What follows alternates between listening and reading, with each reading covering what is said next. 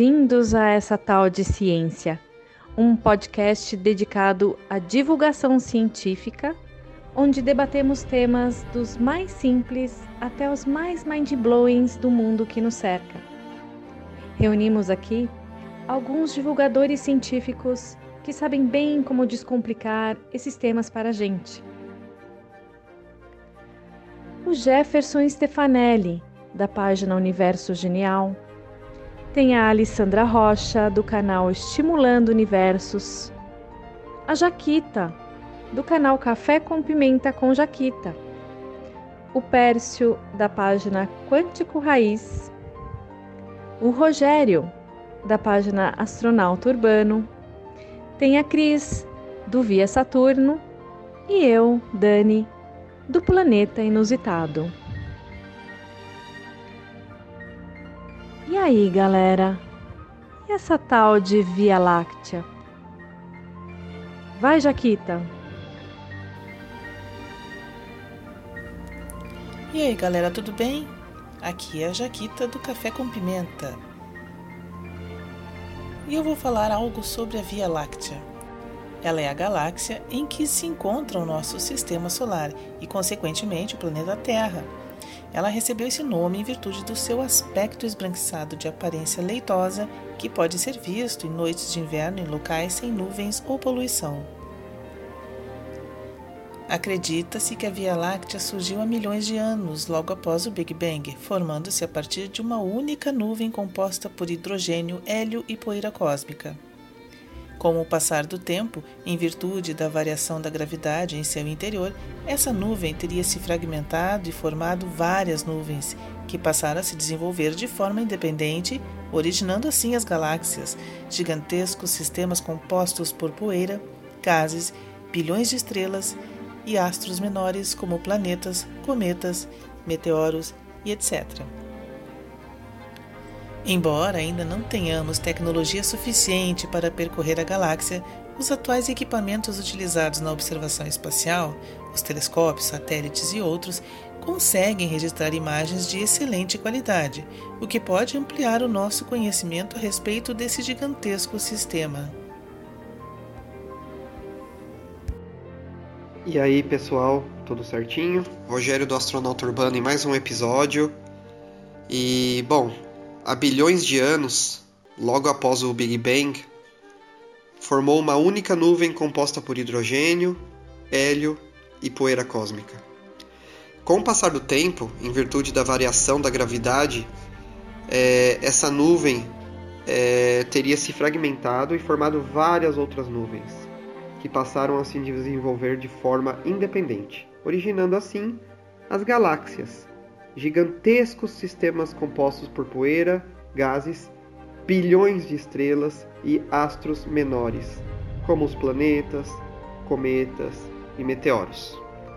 E devido a esse processo surgiu a Via Láctea, essa linda galáxia que se encontra no sistema solar e, consequentemente, o nosso planeta Terra. Ela recebeu esse nome em virtude do seu aspecto esbranquiçado de aparência leitosa, né? Que pode ser visto em noites de inverno, em locais sem nuvens ou poluição, como vocês veem em milhões de astrofotografias, né? Bom, e a Via Láctea ela é da categoria espiral, né? Isso a gente vai falar mais para frente. E estudar nossa galáxia não é uma tarefa fácil, né? Isso porque é, nós estamos em seu interior e a tecnologia que a gente possui hoje não permite explorar ela de um jeito é, muito preciso, né? Para você ter uma ideia, só em 2013 a sonda Voyager conseguiu ultrapassar os limites do sistema solar, né? Então é, é muito impreciso ainda o estudo da nossa galáxia.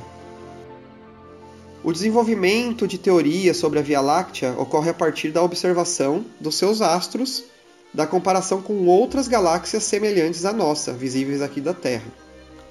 É, embora ainda não tenhamos tecnologia suficiente para percorrer galáxias, né, muito menos a nossa, os atuais equipamentos utilizados na observação espacial, que são os tele telescópios, satélites, né, conseguem registrar imagens de excelente qualidade.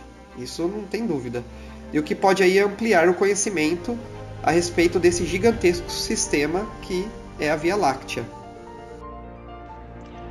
Salve galera, aqui é Jefferson do Universo Genial. Tudo bem com vocês? Rogério, matou a pau na apresentação.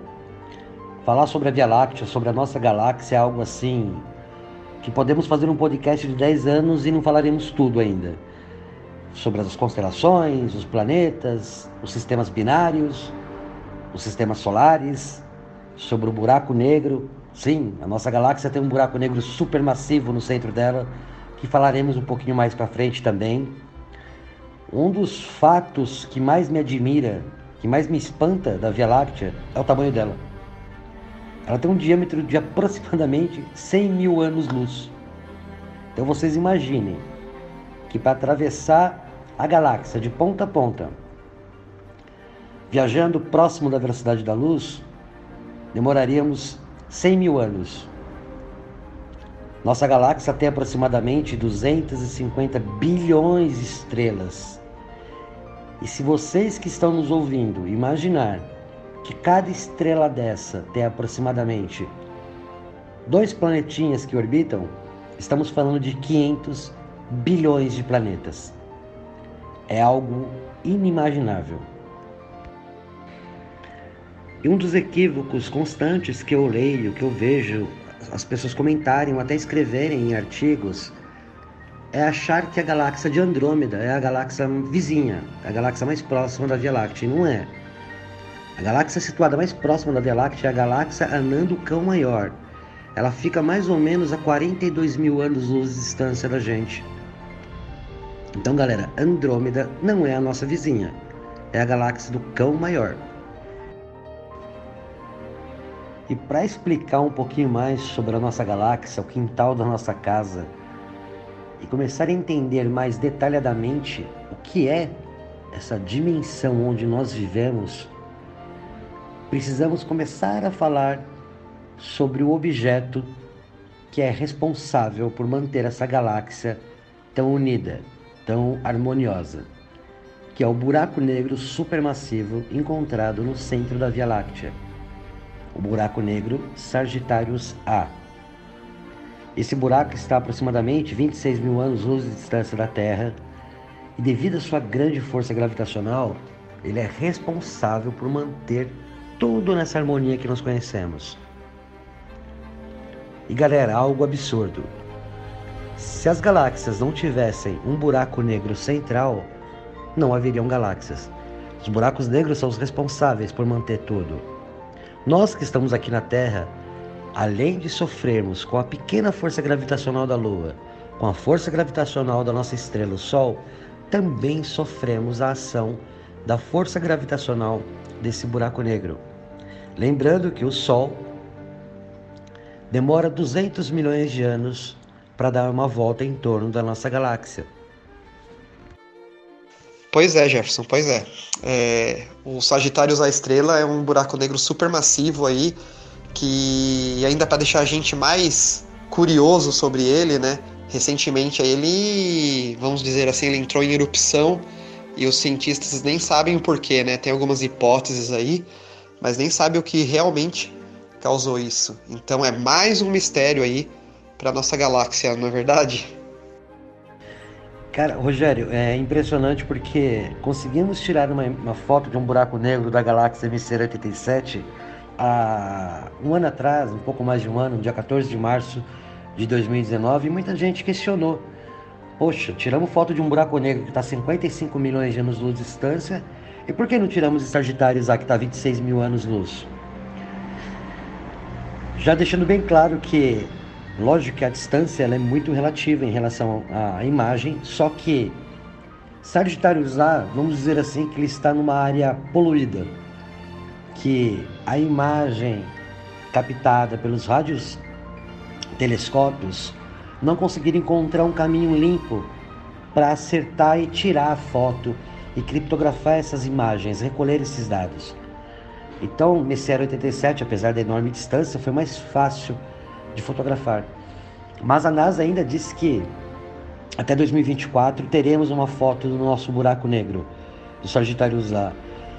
E, cara, devido a essa poluição visual, de enxergar esse buraco, de entendermos o funcionamento dele, tem muita coisa que não sabemos a respeito dele. É... Ele ainda é uma grande incógnita para gente. A localização também do buraco negro, para quem está nos ouvindo, para entender um pouquinho, ela, ela fica perto assim da fronteira das constelações de Sagitário e Escorpião. É... Talvez é por isso que o nome foi dado de Sagitário A. E esse buraco negro, ele é uma grande fonte de rádio ele é brilhante, brilhante e muito compacto, muito. E o interessante é que para enxergar esse buraco negro através de algumas observações, nós observamos uma estrela chamada S2 que orbita esse buraco negro. Então é por isso que nós sabemos que lá tem um buraco negro. Como já falamos em outros podcasts, os buracos negros são invisíveis, sabemos que eles existem devido ao disco de acreção, aquele disco luminoso de detritos, ou quando um objeto orbita. Então fica mais fácil a localização dele. E o engraçado é que sempre desconfiávamos que cada galáxia tem o seu buraco negro, só que nunca tivemos uma prova em relação ao nosso. E essa prova aconteceu em 2018. Aquela rede de telescópios, o VLT, ele criou um telescópio virtual de 130 metros de diâmetro e conseguiu detectar elétrons energéticos, altamente energéticos, próximo a isso que seria o buraco negro. Isso só é possível quando um objeto orbita o buraco negro numa velocidade absurda, de acordo com a força gravitacional do mesmo, e ele começa a emitir esses elétrons energéticos. E essa detecção foi muito importante. Provamos que existe uma, um buraco negro no centro da nossa galáxia. Não, e mais um detalhe que você falou, que se a gente percorrer a velocidade da luz de uma ponta a outra da nossa galáxia, demora 100 mil anos-luz, né? E ó que a nossa galáxia não é uma das maiores, né? Não é verdade? Não, não é. Não é, Rogério. Eu falo brincando nas minhas lives que, lógico, focando em outro assunto, de viagens alienígenas, de contatos que recebemos de alienígenas, eu sempre, eu sempre deixo bem claro, galera, pesquisem, questionem. Vivemos um planetinha que orbita uma estrelinha dentro de uma galáxia mediana com 200 bilhões de estrelas. A galáxia Via Láctea, ela não é nem perto de uma das gigantescas que existem por aí. Por isso que nós temos que questionar e entender o nosso local, saber onde vivemos, o tamanho do nosso planeta, o tamanho do nosso sistema solar, da nossa estrelinha e da nossa galáxia. Entendermos que tem possivelmente 200 bilhões de estrelas só aqui no nosso quintal. Temos que pesquisar, entender e compreender onde vivemos para assim tirar dúvidas em relação a essas teorias conspiratórias que, que tanto criam-se diariamente, né? Pois é, Jefferson, pois é. é... E aí você falou aí do, do, do, nosso buraco negro central, vamos dizer assim, né? Supermassivo. Mas, mas olha que loucura isso, né? Os astrônomos descobriram, é, que nem você aí falou, a largura da Via Láctea de 100 mil anos-luz. Mas o centro da Via Láctea se você pegar a largura de 6 anos-luz do centro da Via Láctea, existem entre 10 mil e 20 mil buracos negros. Ó, olha o pandemônio de buraco negro que é o centro da nossa galáxia, né? Isso também é, é muito interessante, é muito interessante. Olá a todos, aqui é a Alessandra Rocha, do canal Estimulando Universos, e hoje, para complementar aí esse bate-papo sobre a nossa galáxia, a Via Láctea. É, é claro que cada um aqui no grupo tem uma área de preferência quando está falando de astronomia e não só de preferência, mas de especialidade também, né? E como vocês já devem notar, a minha preferência e especialidade é ciência planetária. Então, é claro que eu vou falar da nossa Via Láctea puxando a sardinha para esse lado. E até puxando esse gancho do, do Rogério, falando sobre os 20 mil buracos negros, é uma loucura, é uma loucura tudo o que você encontra nessa galáxia mediana, né? Vamos dizer assim, mediana. E, e aí tem esses 20 mil buracos negros que a gente realmente é, é uma surpresa. Cada, a cada pesquisa que se faz, mais elementos aparecem nessa galáxia, mais é, fatores é, desconhecidos a gente fica colocando dentro dessa grande equação, né? E, claro, na minha, na minha área de estudo, ciência planetária, eu vou falar um pouquinho então do que, que a gente encontra na, na Via Láctea a esse respeito, né? Então, é, como já foi dito, né, que existem centenas de bilhões de estrelas, é, gás e poeira suficiente na galáxia para a criação de novas estrelas, novas nebulosas e assim novas é, possibilidades de nuvens planetárias aí, né, para que a gente forme novos sistemas, que é, é incontável, é incontável, né? E, e, vamos pegar o que, que a gente tem hoje, já catalogado, já em análise da nossa Via Láctea a respeito de sistemas planetários. Bom, a gente tem catalogado por, por volta de 3 mil sistemas planetários tá? Então, pensa aí, eu não estou falando de planetas, estou falando de sistemas, né? Aí nós temos confirmados, confirmados na nossa galáxia, 4.152 até o momento, hoje, até maio, de exoplanetas. E nós temos mais de 5 mil exoplanetas em análise, candidatos, tá? Então, e, e isso, galera, eu não estou dizendo que é, é o total, eu estou dizendo que até agora as nossas pesquisas são muito recentes e nós já descobrimos 3 mil sistemas planetários existentes, né? Agora, o que a gente tem de novidade nessa área, é, na verdade, diariamente a gente tem números que vão se atualizando, né? Mas tem uma coisa muito interessante é, na busca de exoplanetas na nossa galáxia é que teve um ponto fora da curva, vamos dizer assim. E eu vou explicar.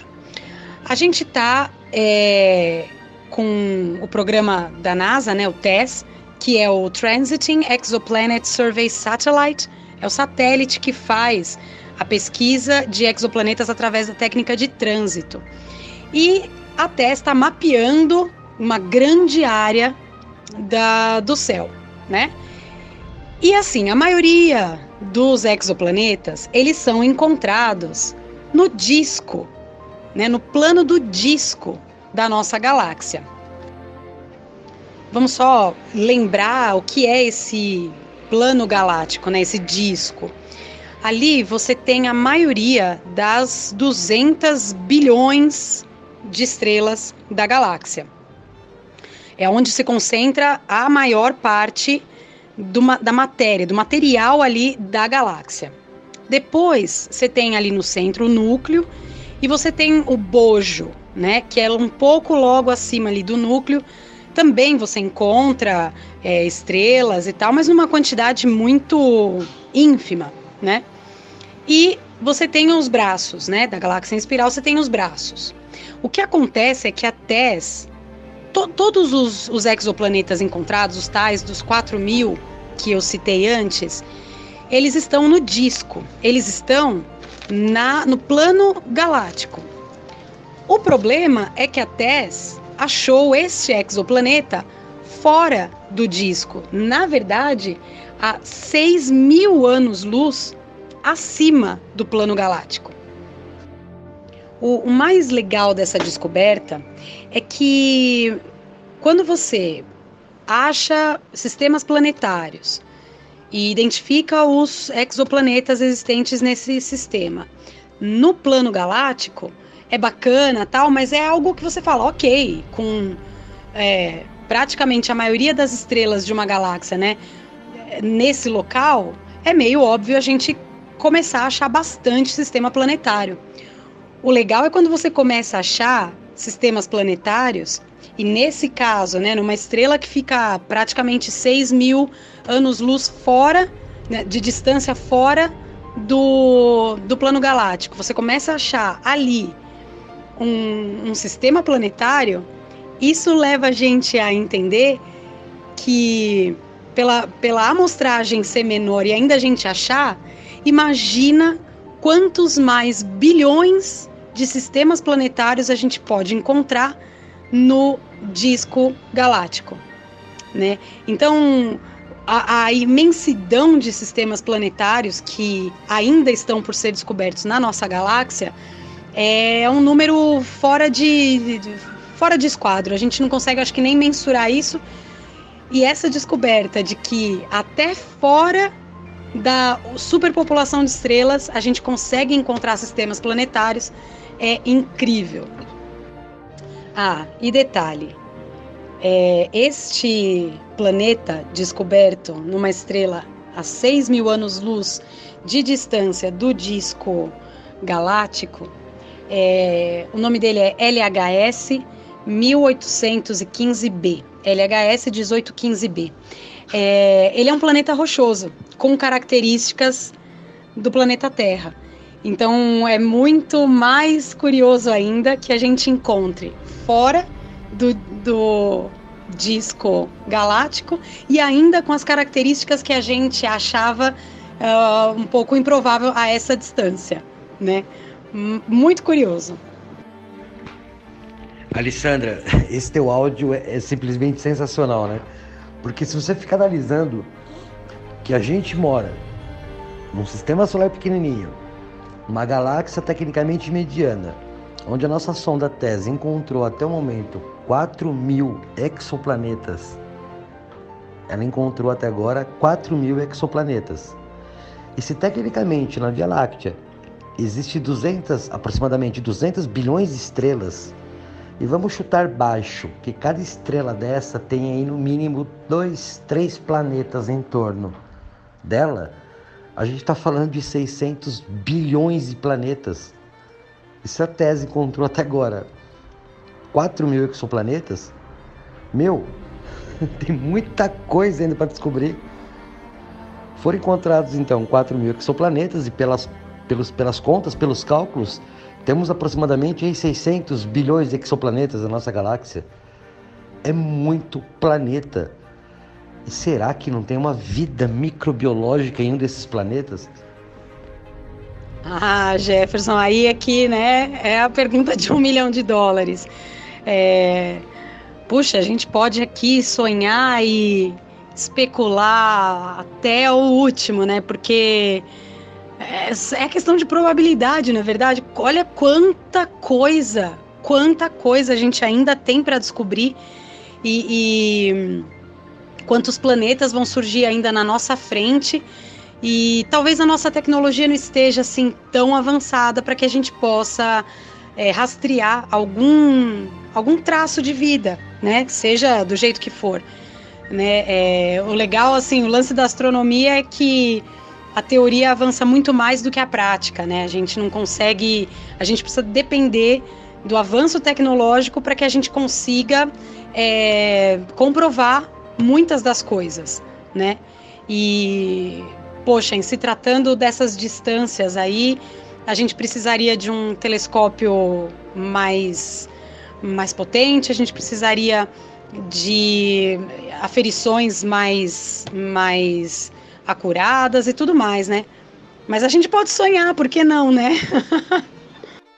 para você ver esse negócio de tecnologia, né, que eu tô falando. Se não fosse a, a, a TES, é, a gente não chegaria nesse, nessa estrela é, e muito menos nesse exoplaneta, né? Porque olha só, é, essas estrelas que ficam nessa região, né, fora do disco galáctico, que ficam nesse, vamos dizer assim, nesse bojo, nesse disco inchado, é, elas têm uma velocidade muito superior as estrelas que ficam no disco galáctico. Então, assim, e fora que elas, elas é, além dessa velocidade, é, desse período orbital que elas têm, o problema é que elas sobem e descem, entende? Elas saem do disco principal, ali do disco galáctico, e vão para esse bojo. Elas sobem e descem até se conseguiu pegar exatamente o momento em que ela estava se afastando desse disco e carregando, obviamente, o seu planetinha consigo. E o cálculo é que ela fique nessa altura de 6 mil anos-luz do disco principal. Ela logo vai mergulhar no disco novamente, deve ir para a parte inferior, depois volta para o disco e sobe. Então, esse movimento dessa estrela é, é extremamente rápido. E a nossa tecnologia, que, a tecnologia que temos até então, que o, o máximo ali que a gente tem é o, é, é o programa TESS da NASA, conseguiu captar isso daí. Agora imagina a, a, o que conseguiríamos captar com uma tecnologia muito mais avançada, né? Se você analisar, Alessandra, que o telescópio TESS, cara, ele foi lançado há pouco tempo e já descobriu tantos exoplanetas. Se não me engano, ele foi lançado em 2018, né? Eu acho que com o avanço tecnológico que você disse, a tendência é que a gente consiga alcançar mais lugares inalcançáveis hoje devido a essa tecnologia pobre que nós temos, né? Pobre entre aspas. Uma tecnologia meio arcaica ainda, né? Porque da dimensão da nossa Via Láctea, uma galáxia que tem 100 mil anos-luz de diâmetro, e a gente está 26 mil anos-luz do centro dela, é uma coisa assim é, uma distância absurda, é um tempo absurdo. Aliás, por falar em distância, em localização, como você disse nos seus áudios anteriores, a nossa posição do Sol em relação à galáxia, e hoje a Via Láctea é composta por quatro braços maiores: Perseu, Norma, Crux e Carina. O Sol, que corresponde, lógico, ao nosso sistema solar, atualmente ele ocupa uma posição na periferia da Via Láctea, conhecida como braço de Órion e para entendermos essa nossa posição, para chegarmos a esse consenso, levou mais de 400 anos, desde as épocas das observações de William Herschel. Então, quer dizer, essa tecnologia caminha a passos largos, mas aos poucos vamos descobrindo coisas novas, né? Como o nosso próprio jardim aqui, o nosso quintal. Temos tanta coisa para entender e conhecer ainda dentro da Via Láctea E galera, para vocês terem uma ideia de como ainda temos muito a descobrir, muito a entender da nossa Via Láctea, até 1953 os astrônomos não tinham conhecimento da existência dos braços da Via Láctea. A observação da estrutura espiralada era horrível, era totalmente obstruída pela poeira estelar. E além de ter muita dificuldade de você observar algo onde você fez parte dele, Muitos perguntam como sabemos hoje o formato da nossa galáxia se estamos dentro dela. Lógico, tem observações dos braços, o deserto de Atacama, por exemplo, no Chile, é um dos melhores lugares para observação. Lá você consegue observar o braço da galáxia, dia após dia, a movimentação dela. Por aí você consegue começar a construir o formato dela. É, o nosso conhecimento ele é construído por pedaços, né? É incrível. É um pouquinho aqui, daqui um século um pouquinho lá, e aí a gente vai organizando esses dados, né? É, o que me maravilha bastante, o que me dá esperança mesmo das futuras descobertas a respeito da Via Láctea é que, por exemplo, a gente está falando da TESS, que usa apenas uma metodologia para encontrar exoplanetas na galáxia, que é a, a técnica de trânsito. Para quem está ouvindo a gente e não lembra muito bem do que se trata, dá uma chegadinha no podcast que a gente fez sobre exoplanetas, tá bom? Acho que é, é no comecinho dos primeiros episódios lá, vale muito a pena vocês darem uma revisada lá. Então a TES, ela usa uma metodologia. É, imagina uma combinatória de metodologias, né? O quanto ainda há para se descobrir e o quanto ainda a tecnologia pode avançar para a gente apurar esses, esses números, né? Alessandra, isso que você disse de construirmos a ciência através de pedacinhos, de blocos, me remete a um grande físico que eu sou apaixonado por ele, Aliás, como você disse no começo dos seus áudios, nós aqui do grupo, cada um tem uma especialidade, uma paixão. Apesar da astronomia ter nos reunido nesse podcast, cada um tem uma área que tem um maior conhecimento, um maior estudo, um maior foco. A sua é ciências planetárias, é fantástica essa área. A minha área é astrofísica, mais voltada para física quântica, física de partículas. Em cima disso que você falou, desse áudio que você é, é, comentou sobre construirmos a ciência por blocos, por pedacinhos, eu lembro de uma frase do pai da mecânica quântica, Max Planck, que ele fala que a ciência avança funeral a funeral. Eu, particularmente, acho essa, essa frase maravilhosa. A ciência avança, repetindo, funeral a funeral. Não adianta queremos que tudo se resolva hoje, porque será impossível. Porque muitas das coisas que estão ainda para ser descobertas dependem da nossa melhoria na tecnologia. Como você mencionou, a sonda TESS, ela só usa uma metodologia para essas descobertas. Amanhã, quando tivermos outros telescópios, outras sondas, exoplanetas será assim algo simples de detectar. Aí teremos uma dor de cabeça chamada matéria escura, energia escura, como já comentamos em outros podcasts. Mas isso, tudo isso está relacionado à nossa galáxia. Olha que loucura! É, pois é, Jefferson. Pois é, né?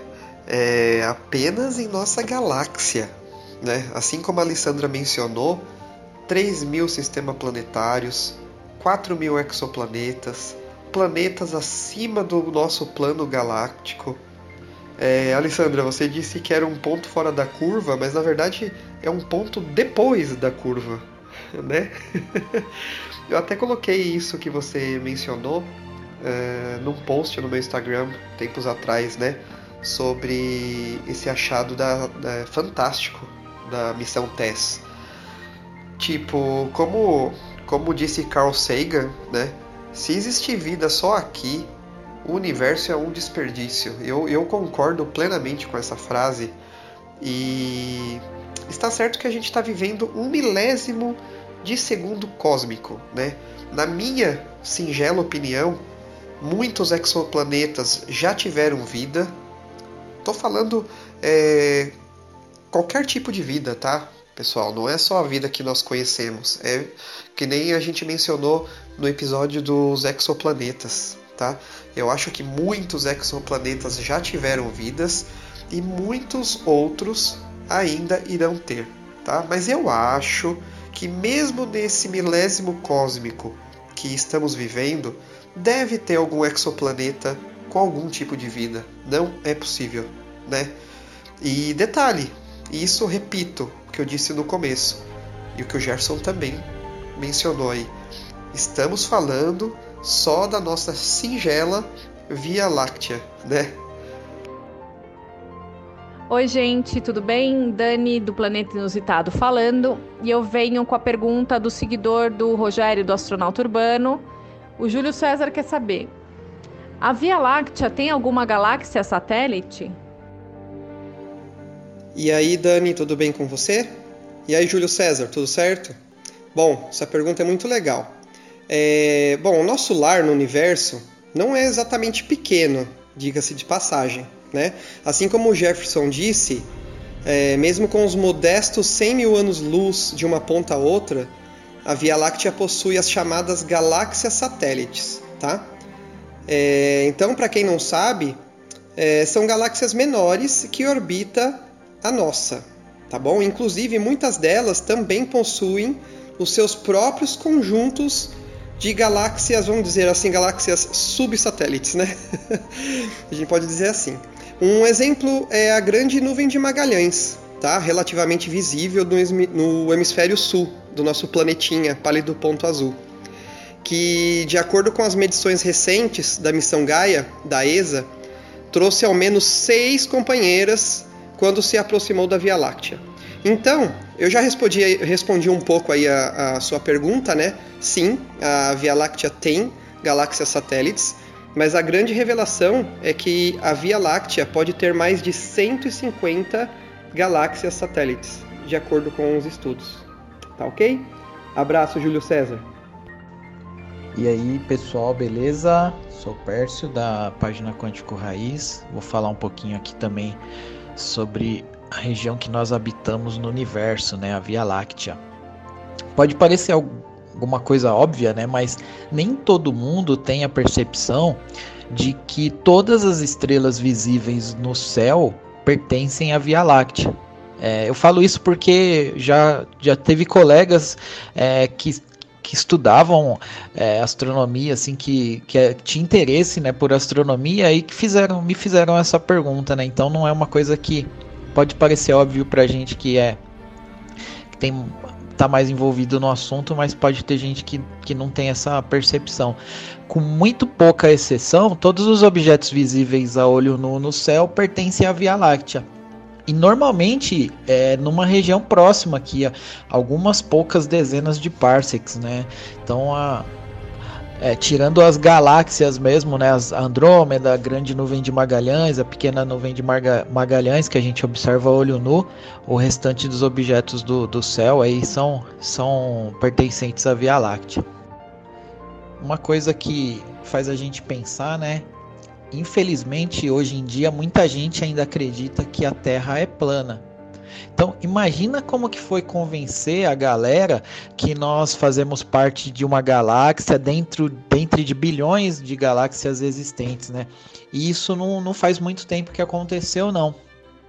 É, alguns séculos nós já observávamos objetos meio diferentes, né, meio peculiares, que eles apresentavam um aspecto de nuvem.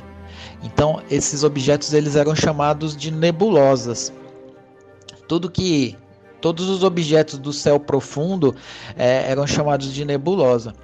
Em 1864, o astrônomo inglês William Huggins ele decompôs a luz da nebulosa de Andrômeda, que até então era chamada de nebulosa é, de Andrômeda, que é visível a olho nu, e ele descobriu nessa decomposição da luz que ela continha estrelas.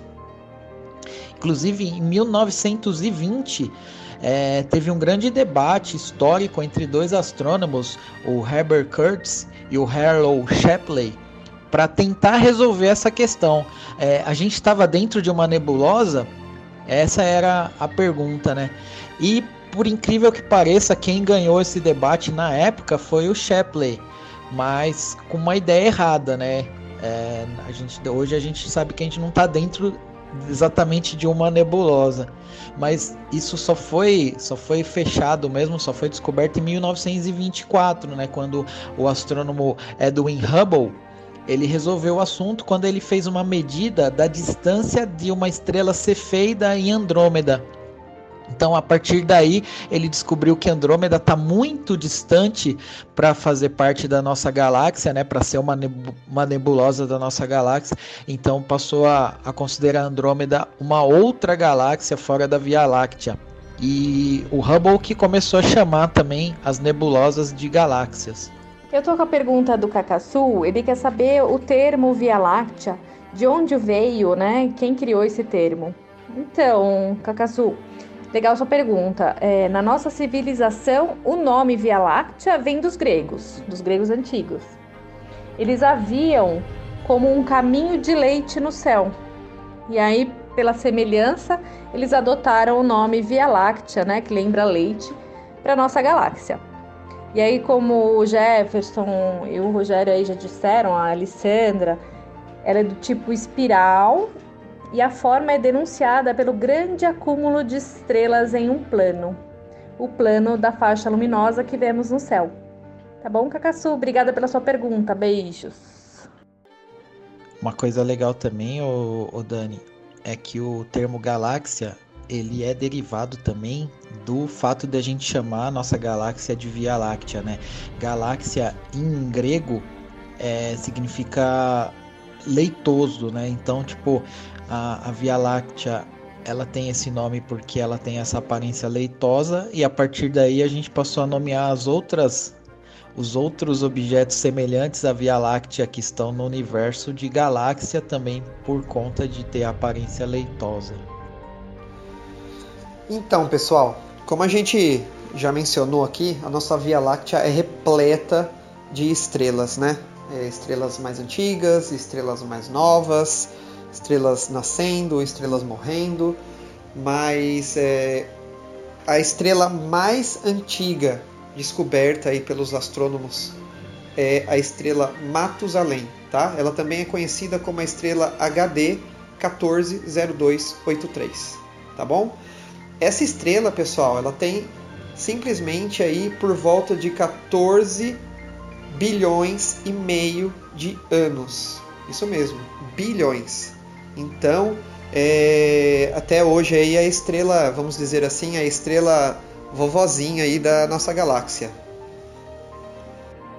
E como também já mencionamos aí que a nossa galáxia não é uma das maiores, né? É uma galáxia mediana.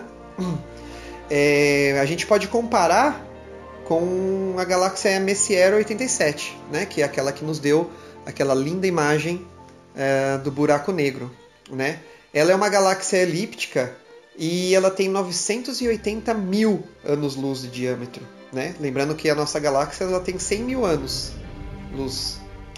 E você quer uma galáxia ainda maior? É a Hércules A. Ela tem 1,5 milhões de anos-luz de diâmetro. Então, é, são galáxias aí que deixa a nossa galáxia um, muito pequena, né? Isso é muito interessante. Coisas do universo, né? Coisas do universo que a, a imensidão não tem limite, né? E outra coisa muito interessante é a velocidade de escape da nossa galáxia, né? É necessária uma quantidade fenomenal de energia para que uma estrela ou outro objeto deixe a nossa galáxia. As estrelas é, devem atingir a velocidade de 1,6 milhão de quilômetros por hora, né? E o fato mais interessante é que os astrônomos já descobriram aí 18 estrelas gigantes sendo expulsas da nossa galáxia. E o que mais intriga é que eles ainda não sabem como essas estrelas elas chegaram a essa velocidade para ser impulsionada para fora, né? É mais de muitos mistérios que a nossa galáxia ainda guarda com ela. Caramba, Rogério, teus áudios foram fantásticos, cara. E ouvindo você falar, Alessandro, Pércio, cara, a gente fica imaginando quanta coisa ainda tem para ser descoberta na nossa galáxia, né? Bilhões de estrelas, planetas, o buraco negro, a matéria escura, cometas, asteroides, novos planetas surgindo, novas estrelas surgindo, novas estrelas morrendo. Tudo tem movimento, constante movimento. Esperamos que a nossa tecnologia avance para descobrirmos sempre mais, né? e não sabemos se teremos muito tempo. De acordo com algumas probabilidades da física, há uma grande tendência da nossa galáxia, a Via Láctea, trombar com Andrômeda. A galáxia de Andrômeda está a 2,5 milhões de anos-luz de distância, mas de acordo com alguns cálculos e com a própria expansão do universo, há uma grande possibilidade da nossa galáxia se chocar com ela tornando-se uma galáxia maior, muito maior. Tecnicamente, todos os sistemas solares, sistemas binários, tudo mudarão, inclusive o nosso. E também seguindo esse raciocínio de fim, até porque tudo que existe no universo tem um fim, o nosso universo também, por ele estar tá se expandindo, um dia há uma probabilidade que ele chegue ao fim, incluindo com a nossa galáxia dentro. Tem uma teoria chamada Big Freeze, que de acordo com a segunda lei da termodinâmica, o universo ele alcançará sua entropia máxima. Toda a energia será distribuída por igual. Sendo assim, não haverá mais leis da física, não haverá mais movimento e tudo morrerá. Há uma grande possibilidade disso também acontecer em bilhões e bilhões de anos.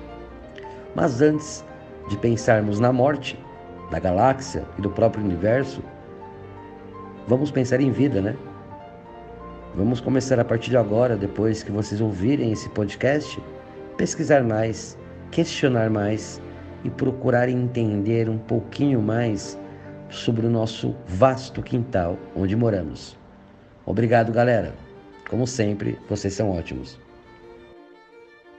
E chegamos ao final de mais um podcast da Essa Tal de Ciência. Espero que vocês tenham gostado e sintam-se à vontade para falar conosco em nossas páginas lá no Instagram. Universo Genial, Estimulando Universos, Café com Pimenta com Jaquita, Quântico Raiz, Planeta Inusitado, Astronauta Urbano e Via Saturno. Chama a gente no direct que a gente responde para vocês, tá bom? É muito importante a participação de vocês e falem sempre conosco. Fiquem à vontade. Muito obrigada e até o próximo podcast.